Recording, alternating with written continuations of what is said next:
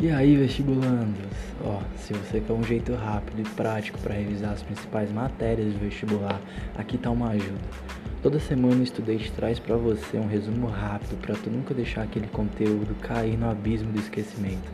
Vem revisar com a gente?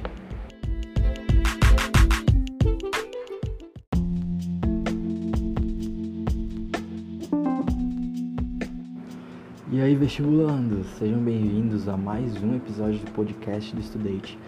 É, Para receber mais dicas de estudo e mapas mentais de forma mais completa, segue a gente no Instagram, estuda.t. É, lembrando que toda semana nosso podcast vai estar aqui para você dar aquela rápida revisada, beleza? É, enfim, é, hoje a gente vai falar sobre um tema muito recorrente nas provas, além de ser um dos assuntos mais curiosos da filosofia, né? Que são os pré-socráticos ou filósofos da natureza. É, bem, galera, antes de falar sobre cada autor, você precisa lembrar que agora os gregos começavam a questionar o mundo de forma mais racional.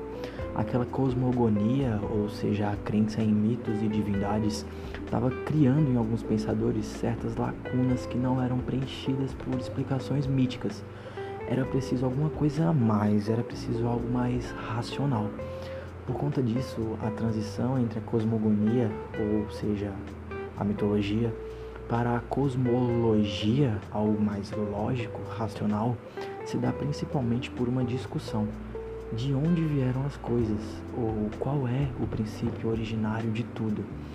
Essa necessidade de explicar racionalmente o princípio foi denominada pelos gregos de arché. Assim, é, fomentando pelos da razão, diversos filósofos imaginaram e postularam diversas explicações, ou melhor, diversos princípios que originavam tudo no universo. É, bom, galera, assim, a grande maioria das questões cobra o filósofo e o princípio dele, ou seja, a arte que ele defendia. Então, é uma coisa bem meio que decoreba, mas é bem simples, tá? Então, para começar, aquele que considerados por muitos como o pai da filosofia, chamado Tales de Mileto, cujo elemento fundamental das coisas era a água para ele, né, a água se evapora, se liquefaz, se solidifica e, portanto, essa metamorfose louca permite que ela constitua os elementos do universo.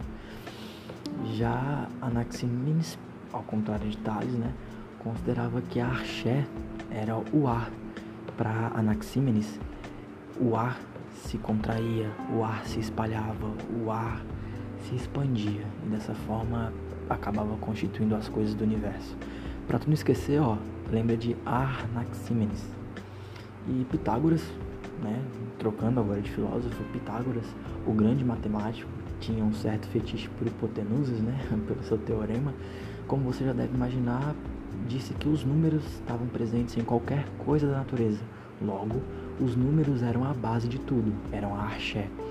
É, galera, se vocês querem entender, ter uma visão mais ampla dessa questão de números, pesquisa no YouTube sobre proporção áurea, que lá tem vários vídeos explicando e mostrando que algumas coisas da natureza, como o formato de flores, seguem algumas proporções geométricas e uma proporção numérica também, é bem interessante.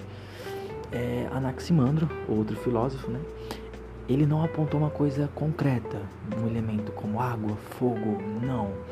É, ele disse que o arché era algo chamado apeiron, para ele, esse Aperon era uma espécie de energia infinita que constituía tudo. Algo, uma viagem bem louca, né? É, já Demócrito, outro filósofo também, já caiu no Enem várias vezes, dizia que o átomo era axé, o átomo era o princípio originário de tudo. O átomo, a menor parte da matéria, era o princípio originário das coisas.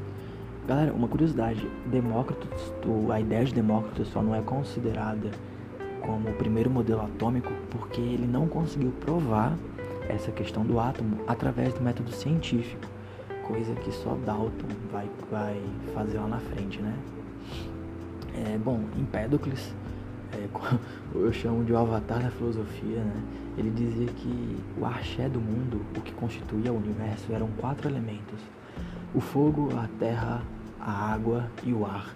Provavelmente, galera, ele foi o antepassado das lendas de Yang, né?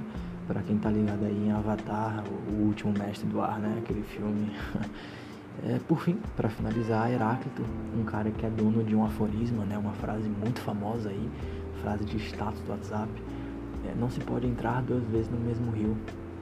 É, você já com certeza deve ter ouvido isso, né? Ele dizia que o princípio originário de tudo era o fogo. Enfim, galera, é, basicamente é isso. Esses são esses filósofos, o que eles defendiam. Se você souber o nome dele e o seu princípio, tu consegue matar aí 90% das questões os outros 10% é falando sobre como se deu essa vontade dos filósofos de explicar a natureza através de uma forma mais racional. É, enfim, esse foi o nosso segundo episódio. Eu espero que vocês tenham gostado. Ele foi curto, justamente para essa intenção, você conseguir revisar rápido.